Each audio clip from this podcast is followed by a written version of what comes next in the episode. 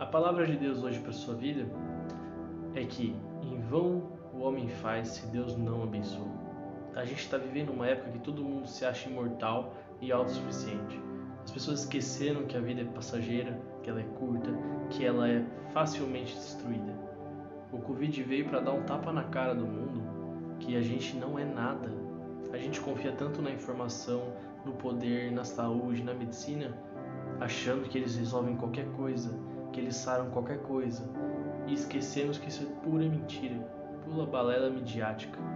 A gente não tá seguro, a gente não tá garantido. A única segurança que pode vir é de Deus.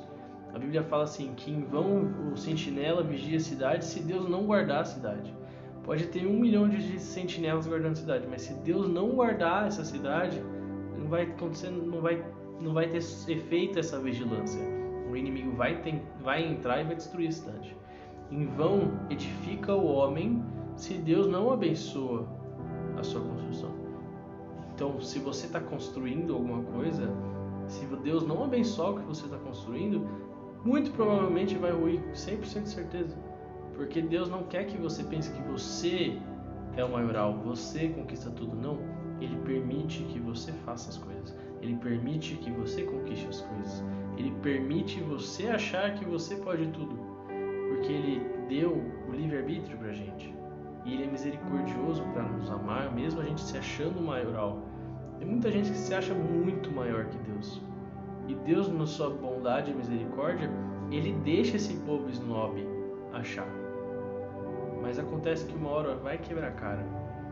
Porque a confiança da pessoa não está em Deus, está no dinheiro, está no poder, está no, no, emprego, está na estabilidade. Mas isso é tudo ilusório. Olha o Covid, olha um terremoto, olha um tsunami, olha um vulcão, olha um furacão, olha as queimadas.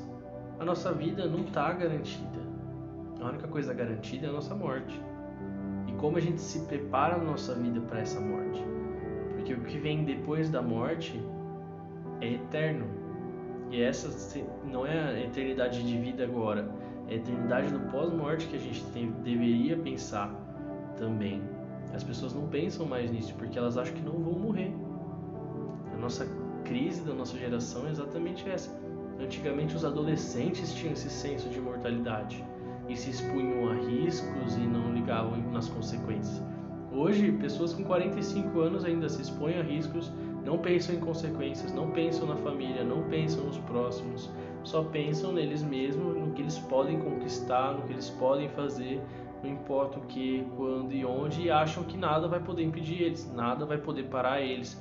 Eles são os melhores, eles são autossuficientes, eles são imparáveis. Mas acontece que o único que é imparável é Deus. E é pela graça e pela misericórdia dele que a gente se torna imparável também. Quando nós confiamos nele, depositamos nele nossa esperança, ele não desampara a gente. Ele cuida, ele ama, ele guarda a sua cidade, ele guarda a sua casa, ele guarda aquilo que você está construindo. Então, para de pensar só nos teus bens materiais, em como eles te dão estabilidade financeira porque pode vir uma doença e acabar com a sua saúde e você gastar todo o seu dinheiro nela e não conseguir a cura.